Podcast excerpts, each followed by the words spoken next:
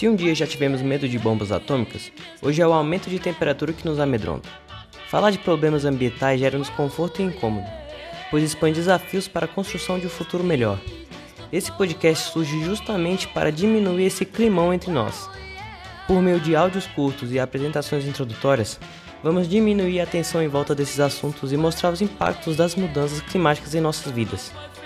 Sejam todos bem-vindos ao podcast Que Climão.